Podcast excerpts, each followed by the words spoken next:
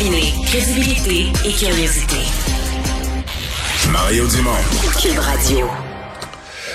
Alors, euh, on voulait à ce point-ci, parce que c'est élection partielle dans la circonscription de Marie-Victorin euh, lundi qui vient. Euh, c'est une élection vraiment le très, très suivie, très chaudement disputée. Dernière occasion où des électeurs vont voter avant l'élection générale du 3 octobre prochain. Et euh, on voulait avoir les deux candidats. Il est arrivé quelques sondages dans la campagne euh, qui montraient surtout une course là entre euh, la CAQ et le Parti québécois. Donc, on avait invité ces deux candidats.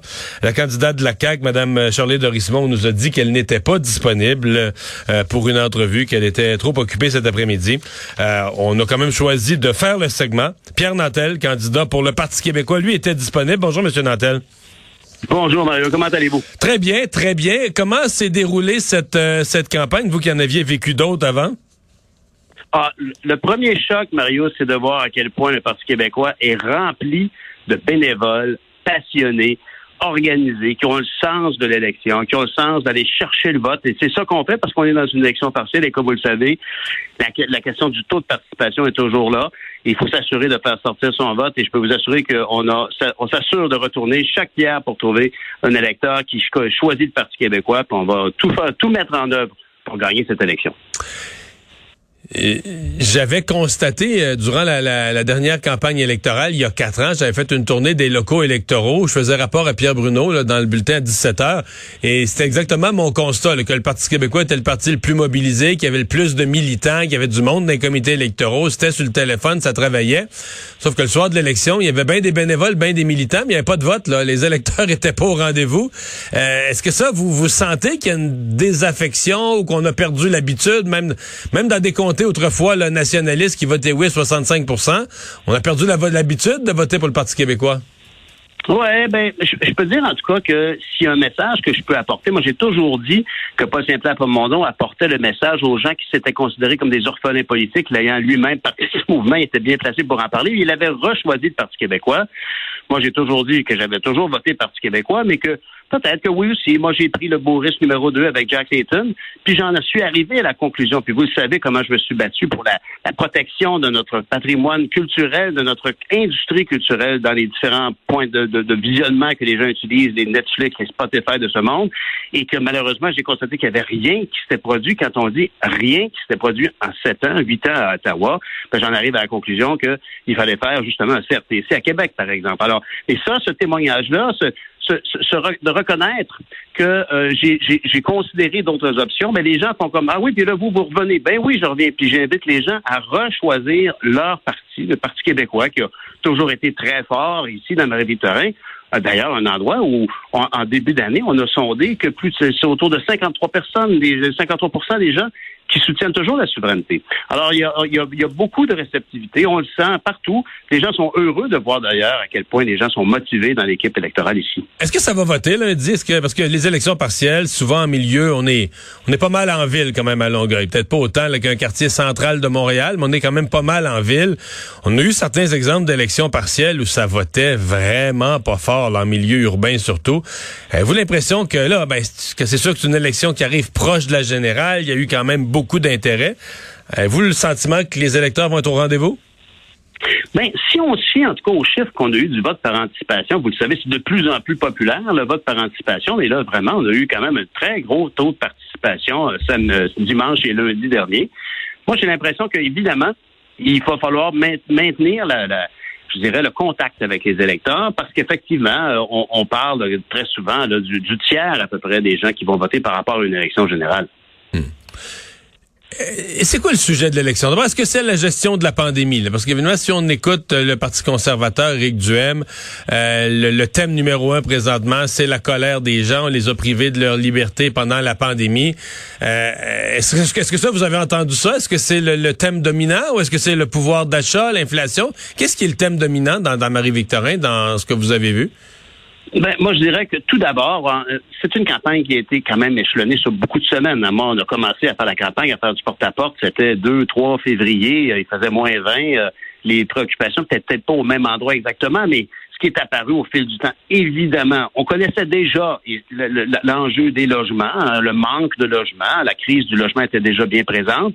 C'est ajouté à ça la hausse de l'inflation euh, galopante, le, prix de l'essence, euh, des enjeux comme celui-là, ceux-là sont, sont, apparus. Et là, ben, depuis quelque temps, mais ben, évidemment, avec l'actualité, avec ce qu'on apprend sur Aaron, par exemple, actuellement, ben, les gens se, questionnent de plus en plus sur la saine gestion ou en tout cas sur ce qu'on leur a dit par rapport à la gestion de la pandémie. Alors, euh, on va espérer que la pandémie est derrière nous malgré cette sixième vague qui arrive, puis on va espérer que le beau temps va nous protéger encore plus, puis que les gens vont évidemment rester prudents et s'assurer d'aller voter, puis s'assurer d'aller voter pour avoir une voix à Québec. Parce que, honnêtement, on, peut se demander qu'apportera une 76e députée euh, de la CAQ à l'Assemblée nationale. Avez-vous le sentiment que la dernière semaine qui a été extrêmement négative pour le gouvernement euh, pourrait faire, euh, faire basculer la, campagne en votre faveur? Ben, de toute façon, depuis le début, cette campagne est très serrée. On en est tous très conscients. De toute évidence, la CAQ en est très consciente elle-même. Je veux dire, on a vu, c'était le défilé des limousines des ministres qui... Ouais, ça, ça, vous, fait du peur, ça, les, ministres qui ont défilé tour à tour? C'est une grosse ben, machine? Ben oui, c'est vrai, vous avez raison. C'est clair ici là que la CAC déploie tout ce qu'elle a comme outil, y compris ce qu'elle a comme outil, comme gouvernement actuellement en place. Mais euh, c'est pas une nouvelle. On savait que ça serait serré. On avait dès le début cette indication-là. Ça continue et puis euh, ça, ne fait que motiver davantage, je dirais, les troupes et moi-même d'ailleurs. Ouais. L'objectif pour vous euh, lundi, c'est de bien performer ou c'est de gagner? Ah, c'est de gagner c'est de gagner parce que je peux dire que tous les gens qui, ici, dans Marie-Victorin, euh, euh, ont à cœur justement la cause de l'indépendance, mais aussi la cause de ce gouvernement, les, les gouvernements du Parti québécois qu'ils ont eu, qui ont sculpté les politiques publiques dont la plupart des Québécois, des Québécois sont les plus fiers. Puis quand euh, on a, par exemple, on a organisé euh, parce qu'on parle beaucoup de logement social, mais évidemment, dans Longueuil, quand on, il faut le, il faut le réitérer, dans Longueuil, là, un enfant sur trois vit dans une famille sous le seuil de la pauvreté. Et euh, le, deux tiers des ménages sont locataires. Alors, ces enjeux dont on parlait, la hausse du coût de la vie, les hausses des loyers, ben, ça a beaucoup d'impact ici. lorsqu'on a fait une manifestation, euh, il y a environ un mois peut-être, lorsqu'on est allé faire une marche entre le Cégep Édouard Montpetit et le bureau Lionel Carman, puis j'étais accompagné de Véronique Yvon, je peux vous dire que très clairement, les, liens sont toujours très forts entre le Parti québécois, entre Véronique Yvon, par exemple, et, tous les gens des organismes communautaires. On a, on a besoin de s'assurer, bien évidemment, que le PQ reste ici parce que cette, cette complicité, cette vision, euh, quand, je parle de Véronique Yvon, là, on parle de, de, l'aide médicale à mourir, de mourir dans la dignité, bien, les gens sont très sensibles à cette approche-là du Parti québécois qui a cet historique dans la circonscription, puis qui aujourd'hui prend tout son sens quand on pense à ce, euh, au sort qu'ont vécu nos aînés dans la pandémie, particulièrement dans le cas du CHSLD. Aaron? Est-ce que votre chef, Paul Saint-Pierre Plamondon, s'est investi beaucoup dans la campagne sur le terrain, euh, quelques jours par semaine, euh, au cours des, des, cinq semaines de la campagne et, avant? Ah, énormément. Je vous dirais que c'est certainement lui le, le grand directeur de la campagne, évidemment. Il est très, très investi. Puis pour lui, c'est important dans la mesure où on a beaucoup à montrer encore euh, le, parti. On a annoncé des belles candidatures comme celle de Stephen Enfield, un, atout précieux quand on parle de, notre rapport avec l'immigration. Alors, on a plein d'autres candidatures à annoncer. Puis évidemment, ben, se rebâtir, reconstruire les liens avec les jeunes, c'est ce qui s'était forcé de faire pendant tout l'hiver. Ben, ça va porter fruit pour l'élection générale du 3 octobre. Dernière question, est-ce que vous sentez une pression? Parce que il y a quand même quelques analystes, euh, puis bon, inspirés un peu par les propos de Paul Saint-Pierre Plamondon, qui disent, ben là, Marie-Victorin, euh, le Parti québécois joue son avenir. J'ai lu ça plus qu'une fois. Euh, le PQ, sa relance, son nouveau départ, tout passe par une victoire dans Marie-Victorin. Est-ce que vous vivez durement cette pression? Est-ce que vous avez l'impression d'avoir l'avenir du Parti de René Lévesque sur vos épaules? Ben, pas sur, pas sur mes épaules à moi, mais sur l'épaule de tous ceux qui sont impliqués dans la campagne. Puis comme je vous disais en tout début de l'entrevue, il y a tellement de monde. C'est tellement. Moi, j'étais au NPD à l'époque. J'avais des gens qui étaient convaincus. Mon passage au Parti vert aussi, il y avait des gens qui étaient très convaincus. Mais ici, c'est des gens convaincus, mais plus, plus, là. Puis c'est des gens qui travaillent fort. On était, là, je me demandais, on a, on a compté tous les efforts dans le local et en ligne. On était en haut de 130.